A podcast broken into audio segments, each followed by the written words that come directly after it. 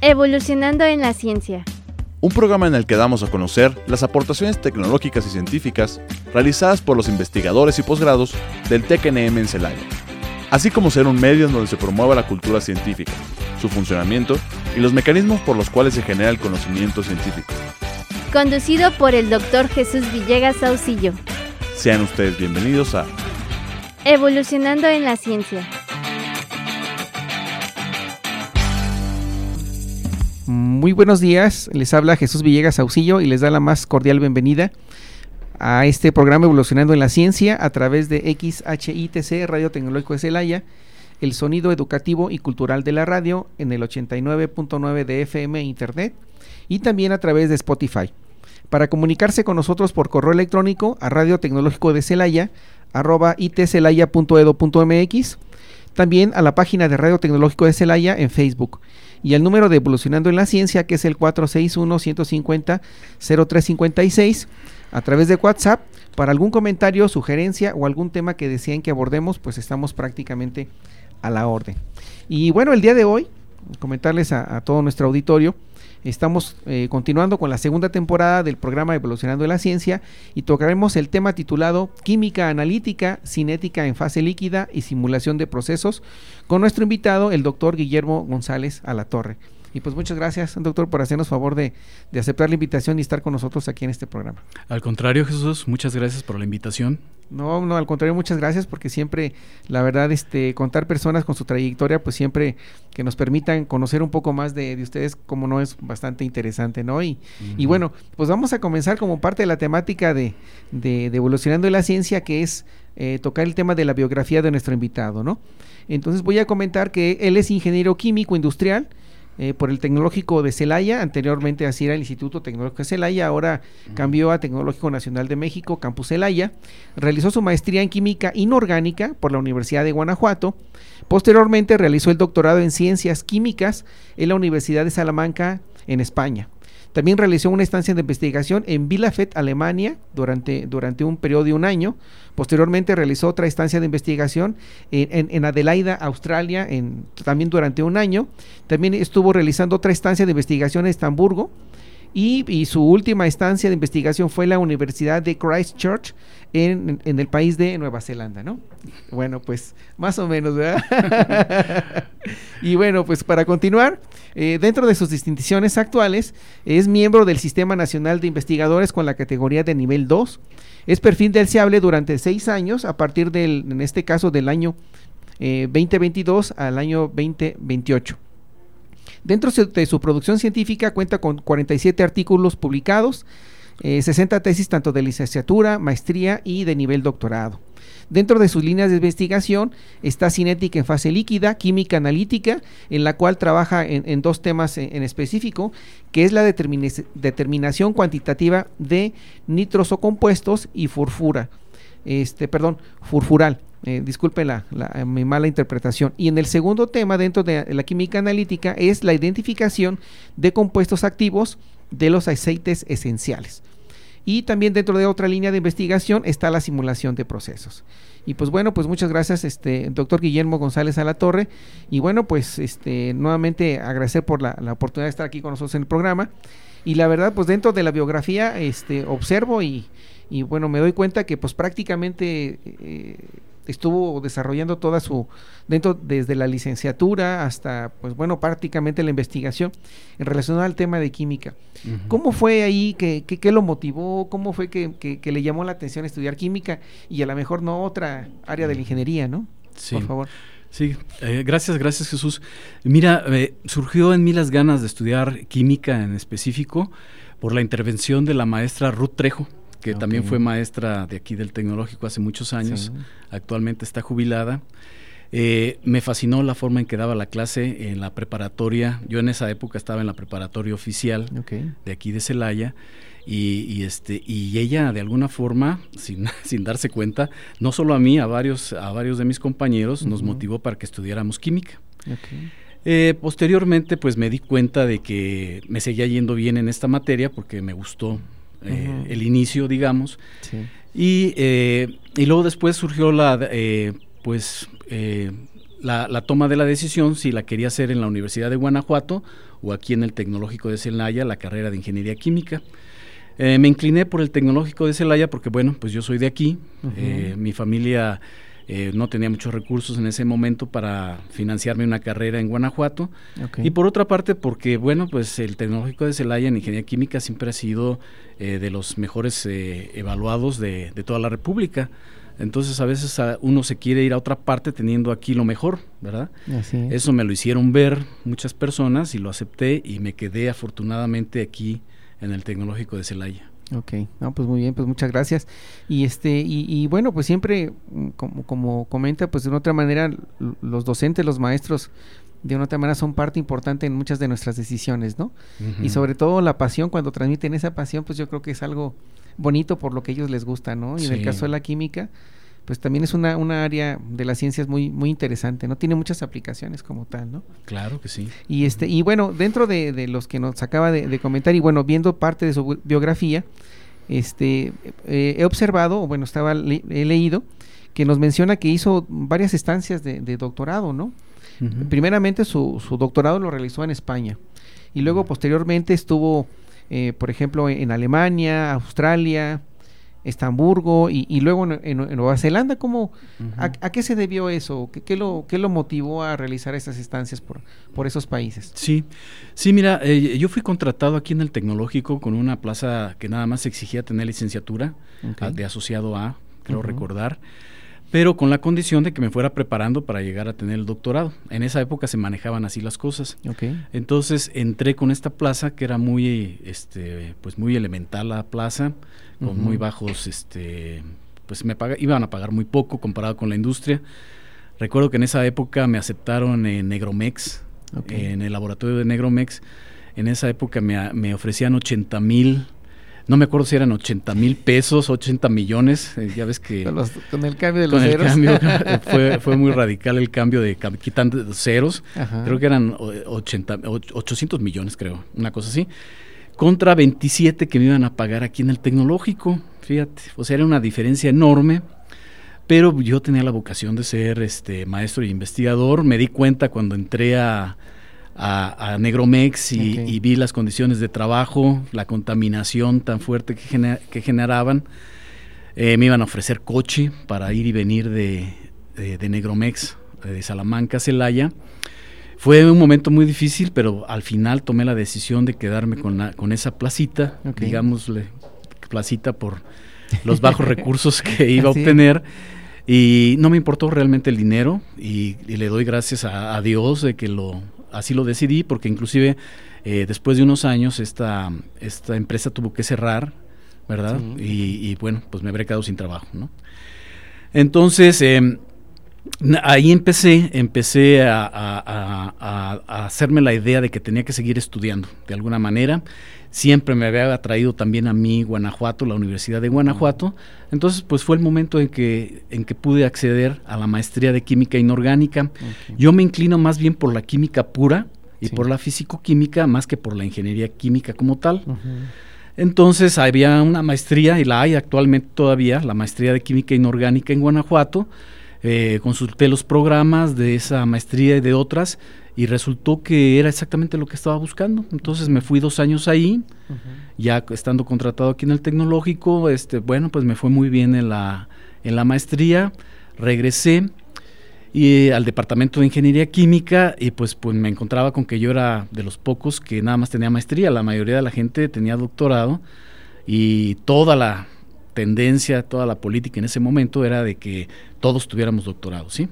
Entonces, pues estuve muy poco tiempo y con la intervención del, del, ingeniero Agustín Vázquez Vera, con su eh, visión, la visión que él tenía, era una persona increíble, dejó un hueco enorme en química, eh, con su fallecimiento, lo, este, es de las personas que pues en todo lo que hacemos siempre lo tenemos presente de una u otra forma por pues la ayuda que nos brindó siempre, la visión sobre todo que tenía, una visión increíble de las cosas. Y entonces él me dijo, él y, bueno, los que estaban en ese momento en ingeniería química, el doctor eh, Gómez, el, doctor Chávez, eh, Arturo Jiménez, el, el doctor Pedro Quintana también. Pues entre todos este, me, motivaron ¿no? para irme a hacer el doctorado. Y efectivamente me fui, me fui a, este, a hacer el doctorado. El doctorado al principio lo iba a hacer eh, en, Inglaterra, en, iba, ya tenía la carta de aceptación. En ese momento nos quitaron al, al ingeniero Vázquez Vera y nos pusieron al doctor Sillero. Eh, él no estuvo de acuerdo en que me hubiera ido así, en la forma en que me fui. Eh, me regresó y me dijo que tramitara todo otra vez. Eh, me enteré que el mismo proyecto era de la Comunidad Europea y podía estar con el mismo proyecto en, España. Entonces ah, preferí irme a España porque el tiempo que estuve en Inglaterra, pues me di cuenta que el clima era terrible. o sea, honestamente a mí sí me, sí me influyó mucho el, el clima. Pasaron meses sin que viera el sol en algunas ocasiones, seis meses seguidos, dos, tres veces salía el sol ahí en el lugar en que estaba. Y entonces regresé a Europa, pero ya este, a España, que era, era muy frío el lugar en donde yo estaba en Salamanca, es como el Toluca de México. Estábamos bajo cero, a veces menos 13, casi todo el año, nada más dos, tres meses de verano muy, también muy intenso. Pero había luz y que no, que no había en, en la mayor parte del año en, el norte de Inglaterra, ¿no? Bueno, entonces eh, hice, hice el, doctorado eh, en España, después ya, ahora sí ya regresé a trabajar un tiempo aquí, después de seis años, pues tenía la, eh, pues la cuestión de seguirme preparando más, ¿no? La inquietud de seguir estudiando. Y entonces en un sabático, después de seis años de haber regresado en la Universidad de Bielefeld, me enteré de que había cinética. Yo estaba, yo del doctorado me traje el tema de cinética en fase líquida. Eh, afortunadamente, porque para la cinética en fase líquida se requiere solamente de espectrofotómetros, que aún en esa época teníamos de varios aquí en el tecnológico, entonces pude continuar con mi investigación, ¿sí? Aquí en el tecnológico. Eh, pero en Bielefeld, Alemania, era, hacer cinéticas de combustión, o sea, hacer las cinéticas en una flama, o sea, tratar de identificar el mecanismo de formación del hollín en, las, en la flama, en la combustión de hidrocarburos. Los alemanes, este, pues ya ves cómo son personas muy organizadas, eh, que quieren tener sus pueblos y sus ciudades, las quieren tener impecables. Les molesta mucho la formación del hollín que se pega a la cantera de los edificios. Mm. Entonces eh, me llamó mucho la atención este proyecto en la Universidad de Bielefeld porque era de cinética química y estaba dirigida a que determináramos el mecanismo de formación del hollín eh, a través de espectrometría de masas, pero de flama, o sea, con un equipo muy complicado y en alemán. Me costó mucho trabajo al principio, pero me tocó un grupo de un grupo de trabajo muy, muy, este, muy humano, muy, muy agradables todos. Eh, conté con una ayuda incondicional, tanto de los maestros, de los, de los doctores, como de los alumnos de doctorado. Y entonces me, explicaron el, software que tenía que manejar para el equipo. Y en fin, como estaba ahí todo el día, pues lo acabé aprendiéndolo, ¿no? Cuando menos eh, hablar el alemán, imposible, ¿eh? en un año, eh, muy, muy difícil, al menos para mí. Y, y, como todo el mundo habla inglés perfectamente allá, mm, inglés este, hablan muy bien ahí, no te hablan en alemán porque para aprender alemán necesitas dos, tres años para hablarlo fluido, ¿no?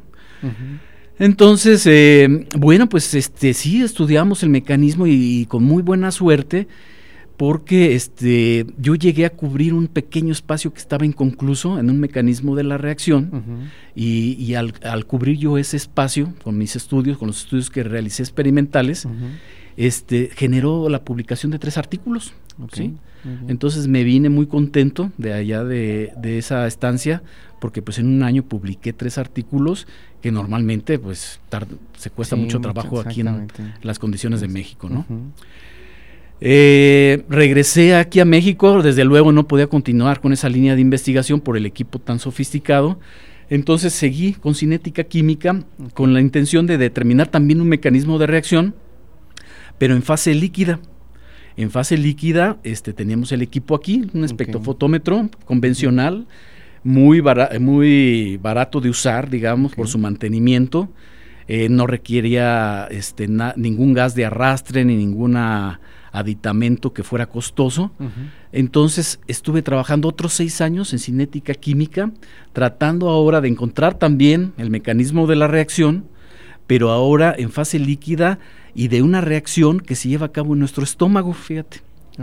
Se lleva en nuestro estómago esta reacción porque comemos nitritos que vienen en los embutidos. Eh, los nitritos son los que le dan ese aspecto tan fresco al jamón, eh, rosado, fresco, que vemos nosotros aquí en México. pero que ya no se ve en Europa ni en Estados Unidos, en Norteamérica, porque los nitritos son muy buenos conservantes y por sí mismos no, ofrecen ningún peligro, ¿no? O sea, al contrario, eh, evita la formación de Clostridium botulinum, que es una, bacteria peligrosísima en los embutidos, ¿no? En cambio, eh, bueno, estos nitritos en sí mismos no son peligrosos, pero ahora, por otra parte, nosotros consumimos aminas en el pescado. El olor característico del pescado son las aminas. Las carnes también tienen aminas y algunos medicamentos tienen eh, ureas, ¿sí? Entonces, estos dos son estos dos reactivos a veces los ingerimos en condiciones especiales. Podríamos comer un embutido con un rollito de, por ejemplo, de atún. Estaríamos ingiriendo los dos reactivos y en nuestro estómago estas reacciones se llevan a cabo en un medio ácido muy bajo, de pH 3 más o menos. Pero nuestro estómago tiene ácido clorhídrico con ese pH. Entonces esta reacción se lleva a cabo inmediatamente y da un producto que se llama nitroso compuestos, que son peligrosísimos aún en cantidades muy bajas, en estudios que se han hecho en animales. Y como este tema lo tienen ya muy dominado en Europa, ha habido casos de crímenes eh, en donde pues, se le da a las personas a ingerir los reactivos y, generan una, la muerte. ¿no? Es la prueba de que también en los humanos es peligroso este, este ingerir estos reactivos y estos nitrosocompuestos. Estos nitrosocompuestos lo que hacen es que en nuestro estómago se alquilizan y esos, esos, esos iones alquilo, esa, esos radicales alquilo, eh, se incrustan en el ADN de los seres vivos. Son como flechas. De tal forma que al incrustarse, la información que pasa a través del ADN se desvía y enloquece, por decirlo de alguna manera, al sistema de reproducción de las células y es eh, el surgimiento de los tumores a nivel atómico y molecular. Por ahí empieza. Entonces eh, ya está muy, muy estudiado en casos de los animales la formación de estos, de estos tumores en el tracto digestivo. En los humanos, claro, pues no, no se, no se puede llevar a cabo esto. Eh, y entonces, pues lo ideal sería ver cuál es el mecanismo de la formación de estos nitrosocompuestos, porque si conocemos el mecanismo, como su nombre lo dice, es el mecanismo de la formación. Nosotros en el laboratorio vemos, por ejemplo, A más B que nos da C más D. Eso es lo que vemos macroscópicamente. Pero ya en la realidad, a nivel atómico y molecular, son una, una serie de reacciones elementales muy sencillas. ¿sí?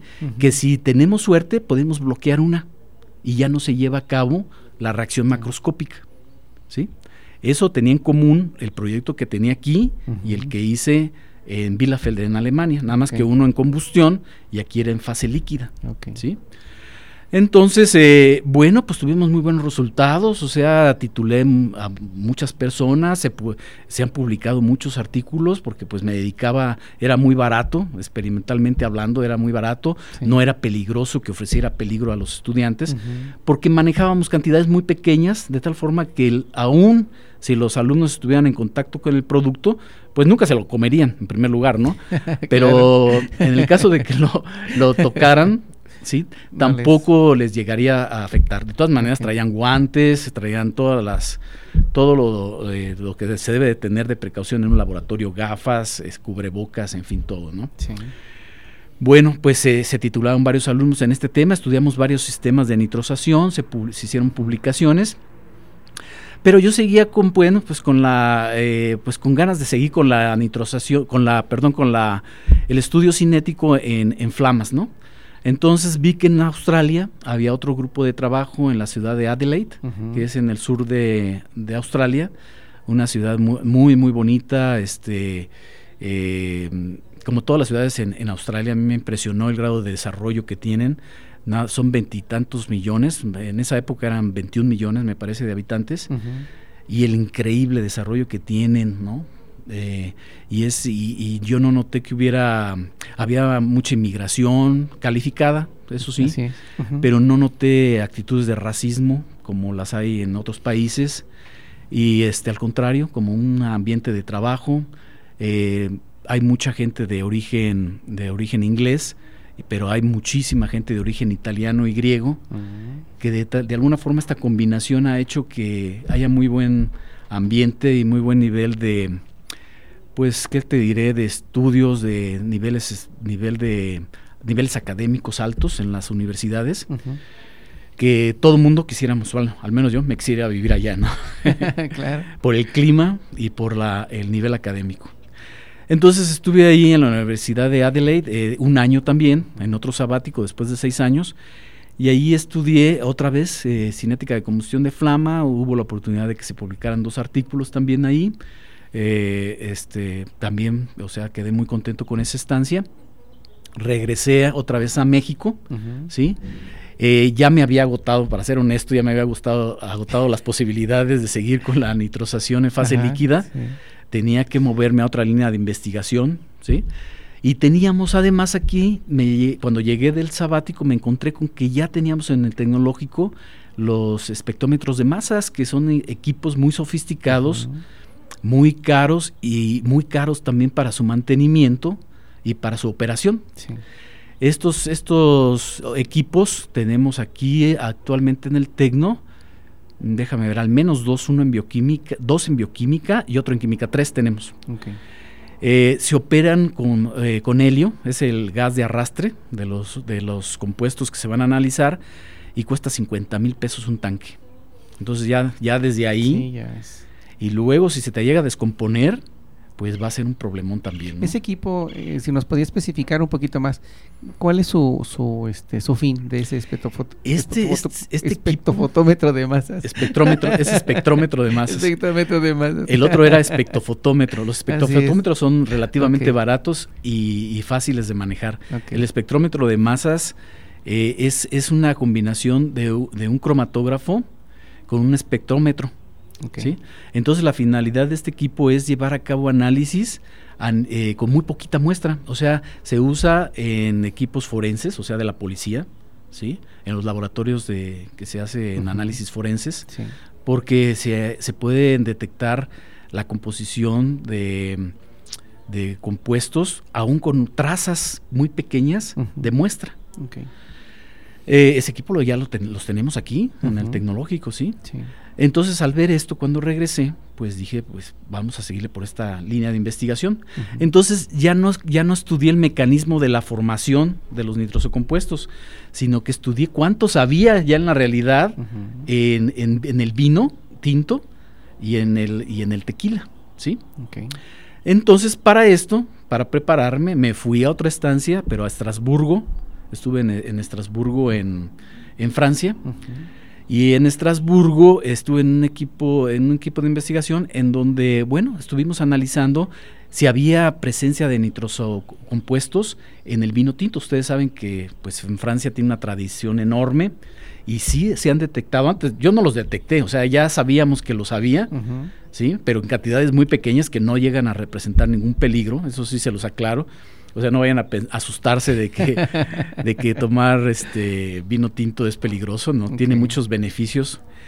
Eh, depende de la concentración. Entonces yo más bien fuimos aquí, me llevé un estudiante eh, que ahora precisamente va a ser ya, va a ser maestro aquí de, del tecnológico.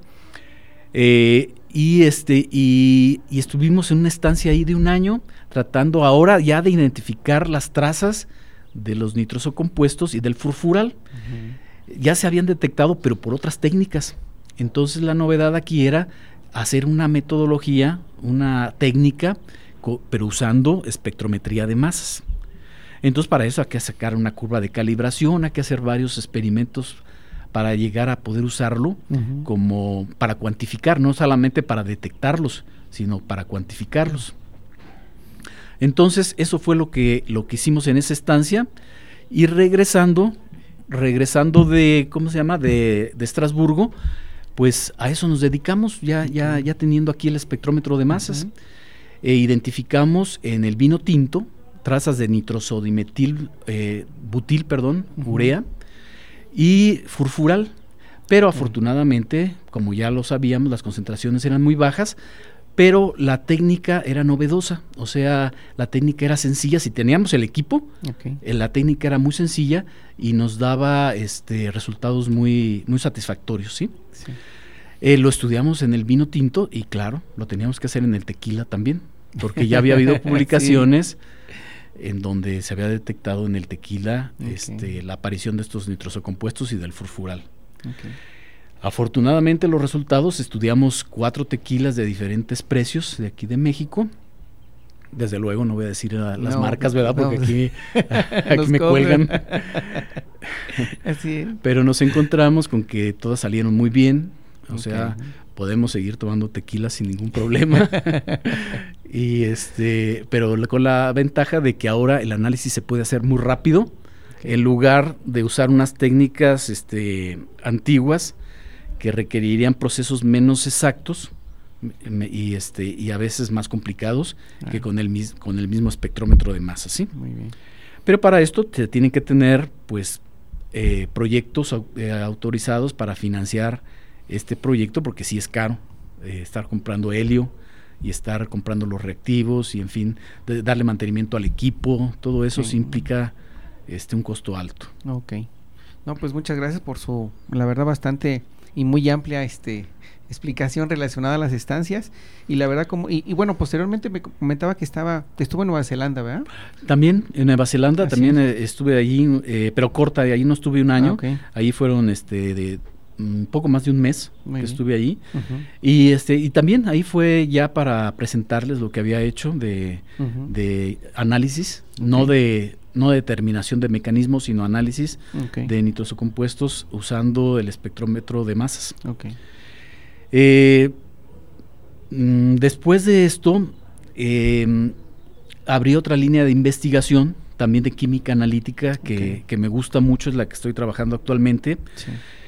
Porque bueno, pues todos sabemos que en México tenemos una variedad de vegetales, de plantas increíble. Yo creo que desde desde épocas precolombinas, este, en nuestra gente ha sabido cómo sacarles provecho desde el punto de vista medicinal a, esas plantas aquí en la región de, Celaya, Querétaro, en la región del Bajío. Y entonces, este, esto se ha ido, se ha ido eh, este, heredando, ¿no? En generación en generación. Entonces, eh, frecuentemente encontramos plantas en, en, el mercado, en el mercado de cañitos, en el mercado Morelos, plantas que nos, que nos venden o nos ofrecen con nuevas características para nuevos para nuevos padecimientos, digamos, ¿sí? O que tienen estas plantas propiedades medicinales, pues diferentes, ¿no? Hay que aclarar que muchas de ellas es muy probable que, pues que sea solamente ficticio, ¿no? Que sea ficticio, pero otras muchas no.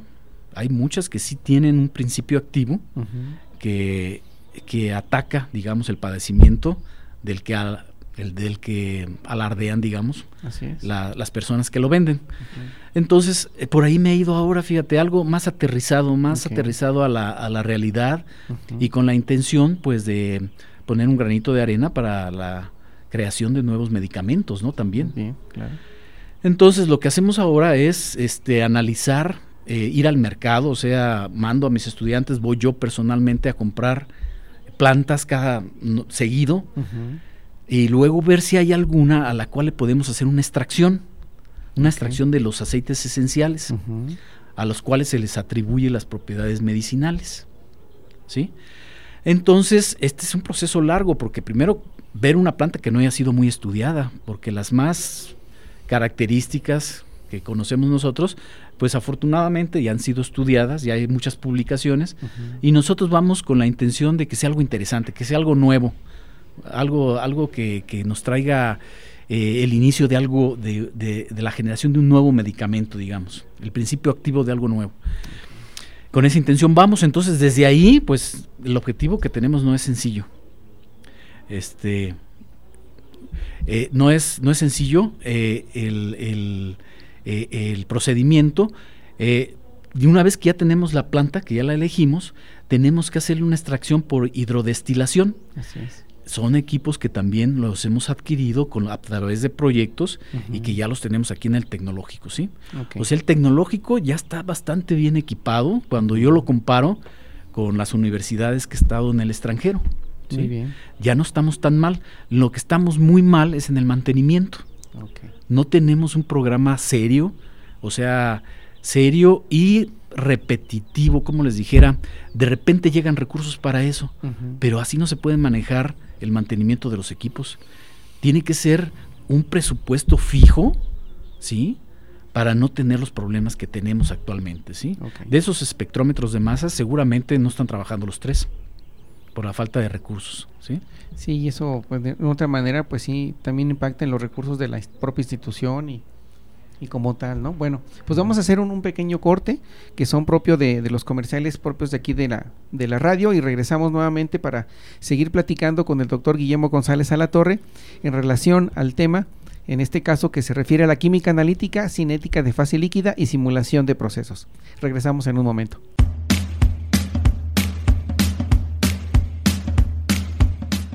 En un momento regresamos a Evolucionando en la ciencia.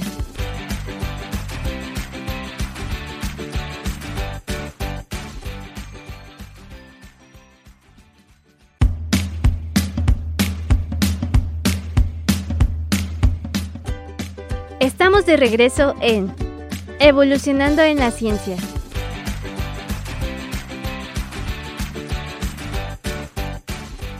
Bueno, pues regresamos aquí al programa Evolucionando la Ciencia y continuamos con nuestro invitado, el doctor Guillermo González Alatorre, eh, con quien estamos tocando el tema de química analítica, cinética de fase líquida y simulación de procesos.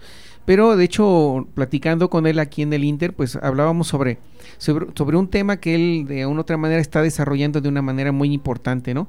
Que es la química analítica, pero en, en el tema especial que son los aceites esenciales. Y bueno, pues platícanos, por favor, un poquito más sobre ese tema, por favor, doctor. Sí, claro, con mucho gusto. Sí, mira, te decía que hay muchas plantas que se están descubriendo continuamente aquí, en, eh, inclusive en nuestra región. No necesitamos irnos a ninguna parte de fuera de, de aquí de la región de Celaya y del Bajío.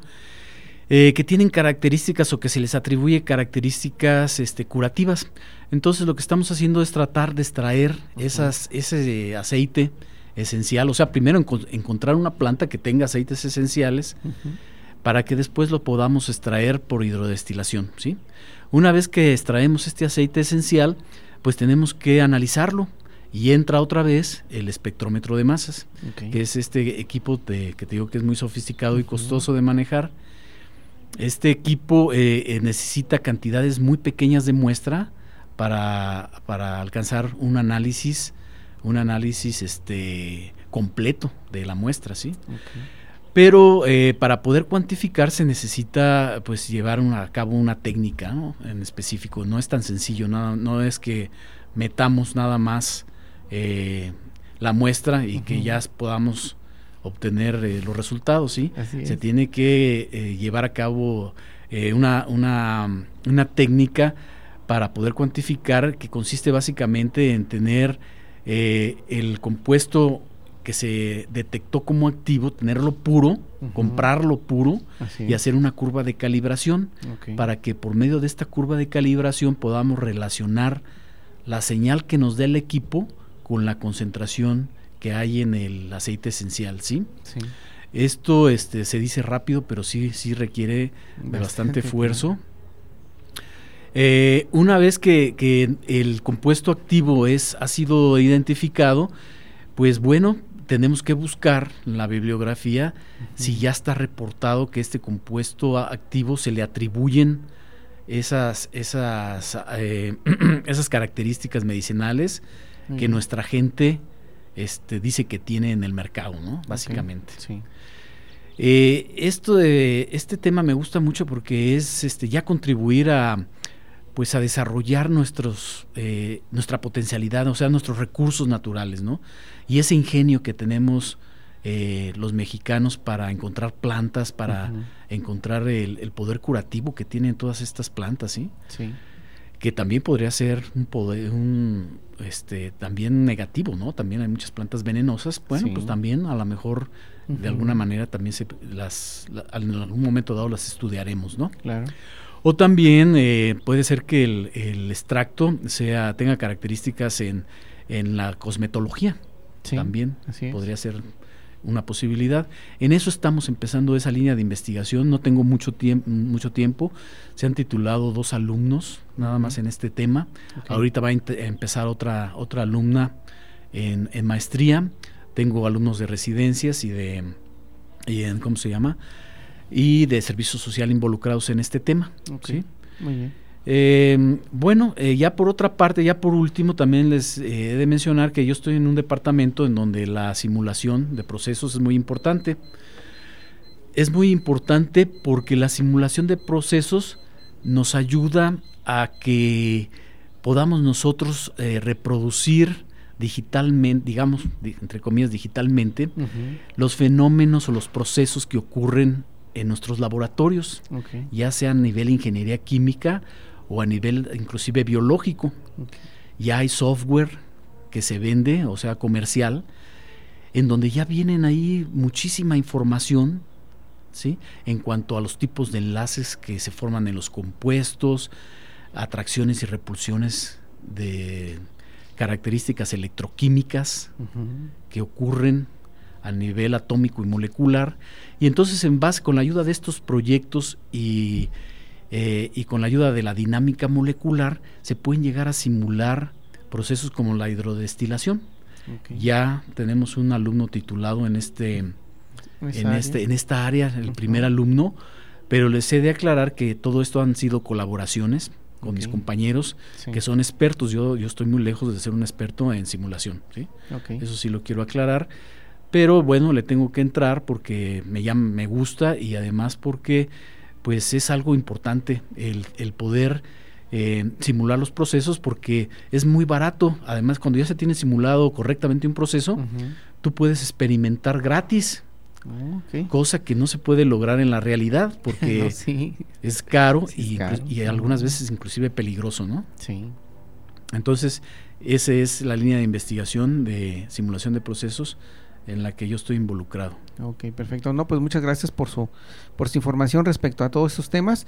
Y, y bueno, en relación a, lo- a la cuestión de los aceites esenciales, ahorita re- recordando un poquito, creo que hay algunas ya empresas, este, pues ya multinacionales, ¿no? Que, que trabajan sobre Sí, sobre ciertos sí. productos para como parte de aromatizantes, como parte de. Pues decir, sí, productos de limpieza, ¿no? Para que un, lugar esté con cierta cantidad de ambiente, huela rico. Y bueno, tiene muchas, muchas otras cosas. Y también me ha tocado ver la parte de la cuestión medicinal, en la cual este, de- venden determinados extractos para, para determinada este, pues, situación de salud que tiene la persona, ¿no? Incluso ahorita recordaba que, por ejemplo, el pino, de hecho han eh, extraído muchas cosas para la cuestión de dolores de la cabeza, bueno, muchas cosas, ¿no? Que en realidad existen en el mercado y siempre el investigar co- sobre cosas nuevas, pues no, no es nada sencillo, ¿no? Siempre requiere de, Sí. de su tiempo, de su, pues, tener el equipo necesario como, como comenta, ¿no? Entonces, sí, la verdad es algo muy, muy interesante por realizar. Y todo se ocupa, todo lo realizan, todas las investigaciones normalmente las hacen aquí en el, en las instalaciones del tecnológico, ¿verdad? 100%. Se me había pasado comentarte que también en una tesis de doctorado Sí. eh, generamos un prototipo para dar pulsos eléctricos Ah, a la matriz vegetal. O sea, hay algunos aceites esenciales que son carísimos, o sea, tienen un, un costo increíble por la dificultad que implica su extracción. Nosotros encontramos que dándoles pulsos eléctricos o sonorizando a, la muestra, a las muestras vegetales, eh, tiene el efecto de abrir los poros de las células superficiales que tienen los extractos, oh. que tienen los, eh, los aceites esenciales, precisamente, ¿no? Entonces ahorita estamos aquí también en una colaboración aquí con otro departamento del tecnológico, eh, de industrial, con el, con el doctor este, Juan. Eh, para, para nosotros eh, echar a andar este equipo que ya, ya, ya, ya lo hemos usado inclusive, Así es. pero nos los- lo estamos instrumentando ahora con interfaces para que su manejo sea más sencillo. Este equipo lo que hace, pues es, eh, como les mencionaba, em, darle pulsos eléctricos a, a la planta, a, la, a las hojas, a la que, donde está contenido el aceite esencial, con la finalidad de generar la salida de él de una manera más sencilla. O sea, es como un pretratamiento antes de la hidrodestilación. Ok. ¿Sí? Ah, y, está hecho 100% aquí en el tecnológico. ¿eh? Es un desarrollo de, nosotros, aquí del tecnológico. sí. sí, suena interesante porque ahorita, por ejemplo, me puse a pensar, decir, bueno, en el caso de nosotros como seres humanos, pues sabemos que pues a través de determinada cantidad de, electrodos o por ejemplo la acupuntura o, a través de electrodos nos pueden dar determinada cantidad de pulsos eléctricos a determinada frecuencia, ¿no? Sí. Eh, bueno, determinada intensidad, pues. Pero ahora viéndolo y pensándolo, ¿cómo sería en el caso de una planta, ¿no? Igual, a lo mejor se agarran las hojas y a través de pequeños contactos o, a través de caimanes, como es una manera de decirlo, pequeñas visitas, se le empieza a dar esos estímulos, ¿no? Bueno, me imaginé y me, me puedo imaginar que podría ser algo así, ¿no? Pero bueno, ya son cosas muy particulares del, del proyecto y la verdad suena bastante interesante, ¿no? Cuestión de, igual a lo mejor puede ser otro tema de, de otra charla, ¿no? En su futuro no muy lejano, ¿no? Pero, pero bueno, me imagino que así, me imagino que tendrá esa técnica, ¿no? Sí, este es muy, es exactamente lo que acabas de decir. Ah, ponemos la matriz vegetal, la ponemos en un, en un pequeño contenedor eh, sumergida en, agua, en agua y este y hacemos pasar pulsos eléctricos, pero con los pulsos eléctricos no son cualquiera, tienen que tener ciertas características porque bueno, si no podemos arruinar a, la materia vegetal, sí podemos desnaturalizar, digamos, a, a, estos este, principios eh, a estos compuestos que tienen esos principios activos, ¿sí? Entonces estos pulsos tienen que ser, eh, los, se tienen que hacer cálculos matemáticos para, para, para, pasarlos y lograr el efecto que queremos. Así ¿sí? Pero sí, ahora que lo, lo dices, ah, eh, no se me había ocurrido, pero sí, es un poco como acupuntura. Así es. Para abrir las, eh, las células, ¿sí? De alguna manera. Así es. No, sí, porque pues definitivamente, y, la verdad se me hizo tocar el tema porque lo, lo relacioné con ello, pero la verdad que, qué interesante es todo, todo ello. Y, y la otra, bueno, la, la, cuestión de la sonorización, también comentó, ¿verdad? me imagino en relación a una cierta cantidad de sonido, música, algo, algo relacionado, porque ahorita me acordé, no sé si lo llegó a ver hace tiempo, en el cual este, tenían una, creo que eran moléculas de agua, y esas moléculas de agua, si les ponían una determinada tipo de música, por ejemplo música clásica, si le ponían música tipo rock, cómo, cómo su comportamiento de, de esa célula del agua se, se tornaba a diferentes formaciones. Y ahorita hice esa relación, ¿verdad? Que comentaba en relación a la planta. Y de hecho creo que fue un, espero no equivocarme, pero bueno, que fue, no sé, fue en Japón o en China, donde hicieron ese experimento. Donde le ponían música determinada hacia esas moléculas de agua y, su, estructura, si no, no, no uso el lenguaje correcto, cambiaba, ¿no? Se ponía como que más, el agua se tornaba de diferentes formas, ¿no? Composición, algo así. Pero bueno, es algo que ahí, haciendo esa relación, pues, ¿verdad? Sí. Ok. Este, bueno, continuando pues con parte del programa, entonces este, eso es lo que en, relación a, aquí al doctor, este, Guillermo González Alatorre nos ha hecho su parte de su plática en relación a la química analítica y a los aceites esenciales. Y bueno, ¿qué proyectos vienen ahora, doctor, sobre en este año que estamos comenzando, en el año 2022? ¿Qué proyectos vienen para, para, usted y dentro de sus líneas de mm. investigación. Sí, eh, básicamente vamos a continuar con lo de los aceites esenciales, es, lo que me, apasiona de momento. Así es. Es una, es una línea de investigación muy, este, que tiene un futuro por delante muy prometedor. Sí.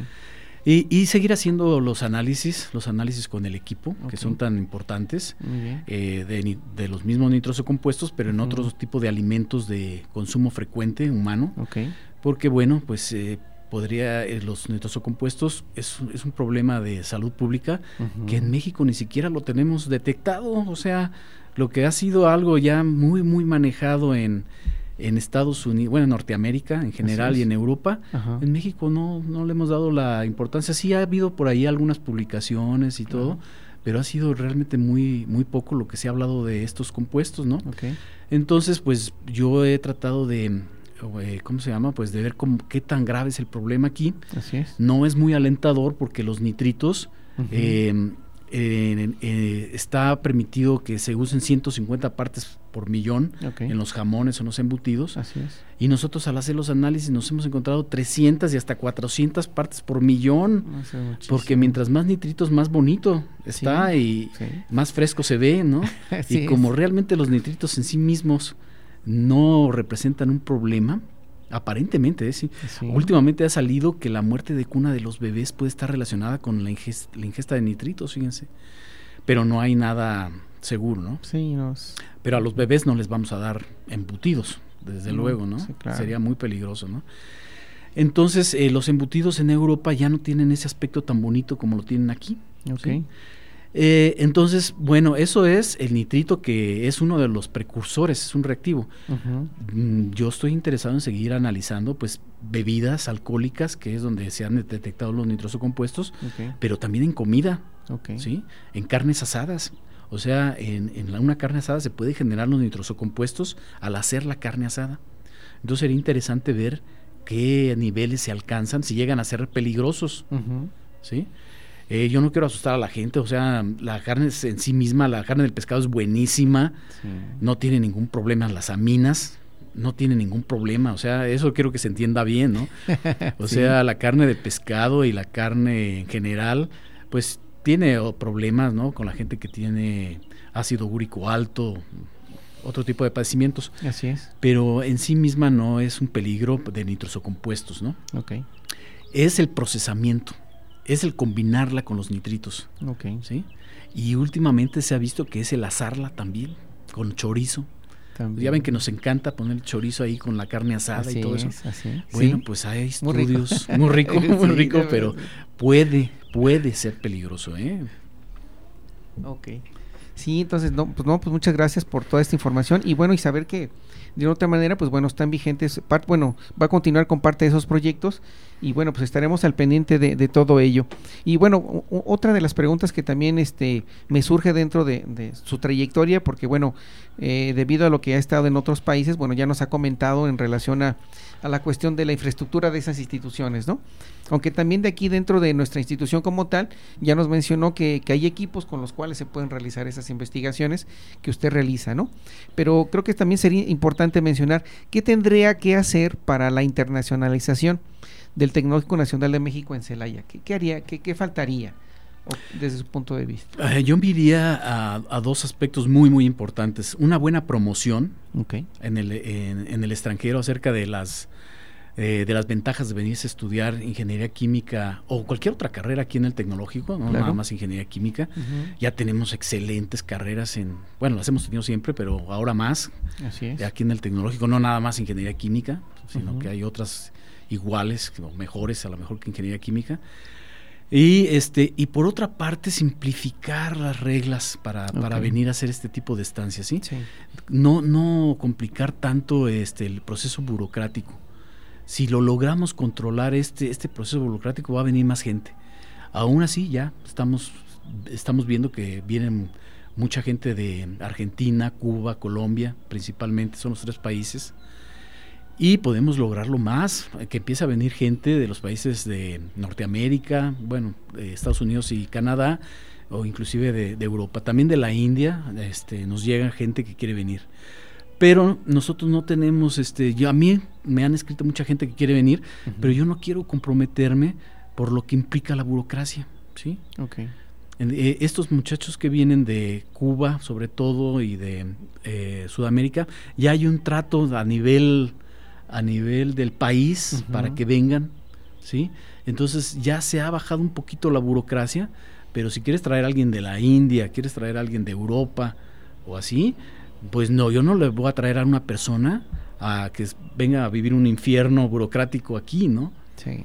Que después no le quieran dar el título y, y en fin, mil Sí, y un problemas, ¿no? complicado. Entonces que nuestras autoridades pues traten de, de abrir, de abrir este el proceso, ¿no? Eso es lo que aconsejaría. Muy bien, no, pues muchas gracias por su, su opinión y la verdad, este, eh, pues siempre es importante saber, ¿no? Conocer y darnos cuenta que, que ese sería uno de los puntos con los cuales, pues bueno, nuestra institución puede llegar a, a, pues a tener más, más estudiantes, ¿no? Y sobre todo la promoción, ¿verdad? Porque creo que también es algo muy, muy importante, ¿no? Este, y algo que también, bueno, eh, yo he observado que también es necesario que se, que se realice. Porque sí entiendo que aquí en nuestra en nuestro sector en el país de otra manera está posicionado no pero pero siempre en otro a otro nivel pues sí requiere también de un programa bastante interesante no para que nos puedan pueda tener esa difusión de una otra manera. Aunque bueno nuestros estudiantes que están en eso en otros países pues es es una manera de darlos a conocer su trabajo, su desempeño, ¿no? Sí. Pero aún así todos es importante tener tener ese esa ese punto que nos acaba de mencionar. Y, bueno, este dentro de mi en, en, cuestión de los estudiantes, por ejemplo, eh, hay algunas características muy particulares que debe tener un estudiante para estudiar o en este caso trabajar con usted en la parte de, de las líneas de investigación, ya sea de maestría, de eh, bueno, licenciatura, maestría, doctorado tiene que tener algunas características en particular para poder hacer mm. una, una colaboración con usted o, estancias. Sí, pues, mira, mira, mm, yo creo que disciplina es lo más importante. Disciplina. A mí no me interesa tener estudiantes súper inteligentes porque hay un precio por tener a este, estudiantes súper inteligentes. La naturaleza es, es muy sabia o no sé cómo decirlo, pero a veces intelectualmente son muy inteligentes, pero a cambio de eso pues una persona que es muy inteligente tienden a ser desordenados, que es muy peligroso en un laboratorio. ¿sí? Entonces, no, a mí si llega una persona inteligente y, veo que puede trabajar, perfecto, ¿no? Pues es mejor, ¿no? Sí. Pero no, a mí me interesa cualquier nivel intelectual, bueno, de cualquier estudiante de ingeniería química, que ya, ya, pues lo tiene el nivel, ¿no? Eso garantizado, ¿no? Así es. Y este y, he tenido tan buenos alumnos, o sea, tengo alumnos que están trabajando ya en, Estados Unidos, en las universidades, de las mejores universidades en Estados Unidos, o trabajan allá en industrias.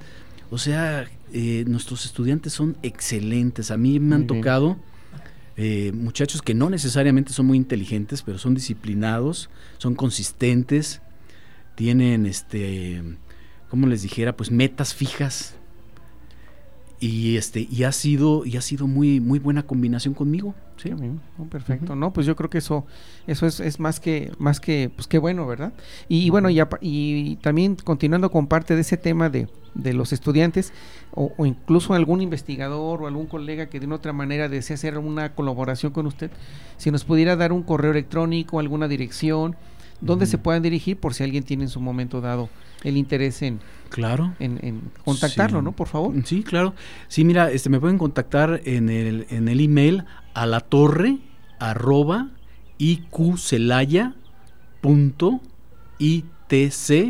punto mx Ok, perfecto, muchas gracias. Ahí me pueden contactar. O también en la página del Departamento de Ingeniería Química, imagino que sí, también hay un correo institucional. También mi correo institucional ahí me pueden encontrar. Perfecto. En, en la página del posgrado de Ingeniería Química. Muy bien. Ok, pues muchas gracias. Bueno, pues ya prácticamente estamos ya así en la, en la recta final del programa Evolucionando la Ciencia. Y este, y bueno, pues vamos a pasar a la sección que tiene que ver con las preguntas rápidas, ¿no? Entonces, para que, bueno, estemos tratando de ello. sí. no, no para nada, ¿no? Simplemente es parte, es parte de. Y las preguntas rápidas son las siguientes: ¿playa o bosque, doctor? Playa. Ok. ¿Dulce o salado? Salado. Ok. ¿Café o té? Té. Ok. ¿Día o noche? Día. Ok. ¿Frío o calor? Frío. Ok, bueno, pues muchas gracias por las preguntas. No, hay de qué. Y bueno, pues prácticamente, pues ahora sí ya, ya terminando parte de esta sección, pues bueno, continuamos con la, con la despedida prácticamente y los agradecimientos de este programa. Entonces, nuevamente quiero agradecer de manera muy especial a nuestro invitado, al doctor Guillermo González Aratorre, por, por darnos a conocer parte de su, de su trayectoria y también comentar que dentro en el espacio del intermedio que tuvimos del programa, pues también nos platicó de, sus experiencias que ha vivido en, ciertas ciudades donde él estaba haciendo sus estancias. Y la verdad muchísimas gracias por la experiencia. Y también agradecer a todas las personas que hicieron posible la realización de este programa, en especial a las autoridades del Tecnológico Nacional de México, eh, a Valeria Eugenia Guerrero Tapia, Diana Belén este, Rivera, Roxana Fuentes Galván, Fernando Sánchez López, Manuel Vadillo y Luis Enrique Arteaga, así como también Alexis Quintana. ¿no? Los invito a todos los radioescuchas a que nos sigan en la próxima emisión a través del 89.9 de FM por internet en celaya.tecnm.mx o en Spotify Radio Tecnológico de Celaya, el sonido educativo y cultural de la radio. Igual nos pueden enviar sus comentarios a través del número de WhatsApp 461-150-0356. Y esto fue Evolucionando la Ciencia y se despide de ustedes su amigo y servidor Jesús Villegas Auxillo. Hasta la próxima y muchas gracias.